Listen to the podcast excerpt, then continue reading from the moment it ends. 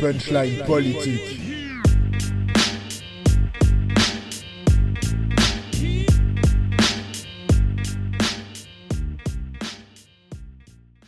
Bonjour à toutes et à tous et bienvenue dans ce troisième épisode de Punchline Politique, une chronique de 20 minutes pour comprendre.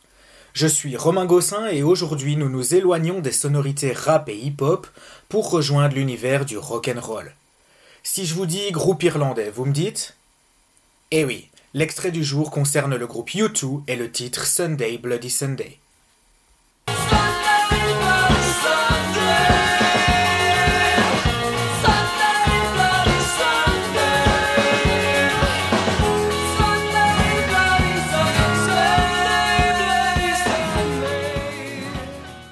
J'en suis certain, l'air vous est familier, la mélodie est entêtante.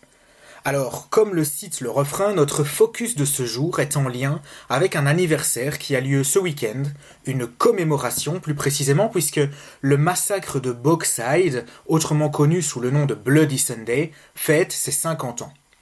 Mais le Bloody Sunday, qu'est-ce que c'est? Tout démarre d'une manifestation ayant lieu à Derry, en Irlande du Nord, le dimanche 30 janvier 1972, pour protester contre la nouvelle politique britannique d'internement. Pour rappel, la situation de l'époque est tendue, très tendue même entre l'Irlande du Nord, de confession majoritairement protestante, soutenue par le Royaume-Uni, et la République d'Irlande, de confession majoritairement catholique. Alors le conflit remonte à la seconde moitié des années 60, avec pour point de départ un mouvement pour les droits civiques contre la ségrégation confessionnelle que subit la minorité catholique en Irlande du Nord. En d'autres mots, Dublin s'inquiète du sort réservé aux chrétiens qui vivent dans les six comtés de confession catholique de la province d'Ulster en Irlande du Nord. S'installe alors une véritable opposition entre d'une part les républicains nationalistes de République d'Irlande, et d'autre part les loyalistes unionistes d'Irlande du Nord, ce qui entraînera une montée de la violence pendant plus de 30 ans sur l'île. Revenons maintenant à notre manifestation de Derry en 1972. Comme nous venons de l'exposer, le sujet de protestation portait sur la politique britannique d'internement, autrement appelée Opération Démétrius.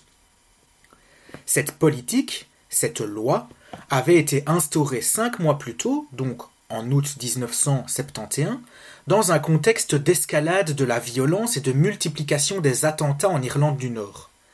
Cette loi donnait donc aux autorités britanniques le pouvoir d'emprisonner sans procès des personnes membres ou simplement suspectées de faire partie de l'IRA, l'IRA étant l'Irish Republican Army, une organisation paramilitaire luttant par les armes contre la présence britannique en Irlande du Nord.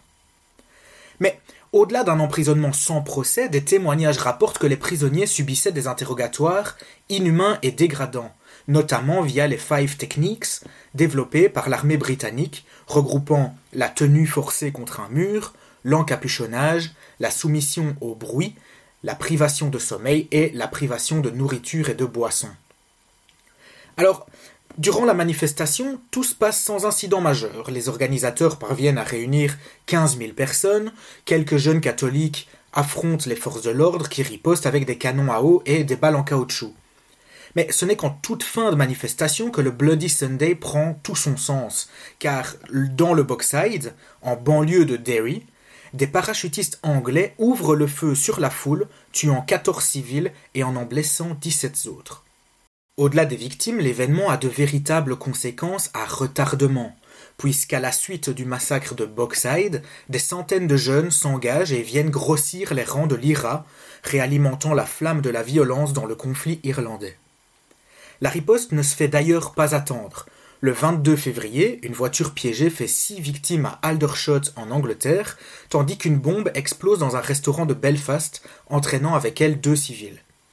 Le 20 juillet, toujours en représailles du Bloody Sunday, l'IRA fait exploser simultanément 22 bombes à Belfast, entraînant la mort de 9 personnes et faisant plus de 130 blessés. Alors, directement après l'incident du Bloody Sunday, une enquête est mise sur pied. Elle est dirigée par le juge britannique Lord Widgery. Son rapport d'enquête blanchira l'armée britannique en concluant qu'elle répondait aux tirs de l'IRA, en d'autres termes qu'il s'agissait de légitime défense. Cependant, le dossier ne fait état d'aucune arme retrouvée sur les lieux, pas plus que de traces d'explosifs sur les victimes. Autre élément interpellant dans ce dossier, toutes les victimes se comptent parmi les manifestants. Aucun soldat n'a été tué ou blessé lors de ce 30 janvier 1972 à Derry. Alors, très vite, les familles des victimes reprochent à l'enquête, menée par Widgery, son manque d'objectivité, et cela alimentera le débat public pendant des années, jusqu'en 1998, où Tony Blair, Premier ministre anglais de l'époque, annonce une nouvelle enquête, critiquant par la même occasion le processus précipité et non arbitraire mené par Lord Widgery. Ainsi, les nouveaux résultats sont publiés 12 ans plus tard, en 2010. Nommé rapport Savy, on y constate que les parachutistes britanniques ont menti sur leurs actions et ont faussement prétendu avoir été attaqués. David Cameron, Premier ministre alors en 2010, fera une déclaration historique disant, je cite, Les conclusions de ce rapport, donc le rapport Savy, sont absolument claires. Il n'y a aucun doute, il n'y a rien d'équivoque, il n'y a aucune ambiguïté. Ce qui s'est passé lors du Bloody Sunday était à la fois injustifié et injustifiable, c'était mal.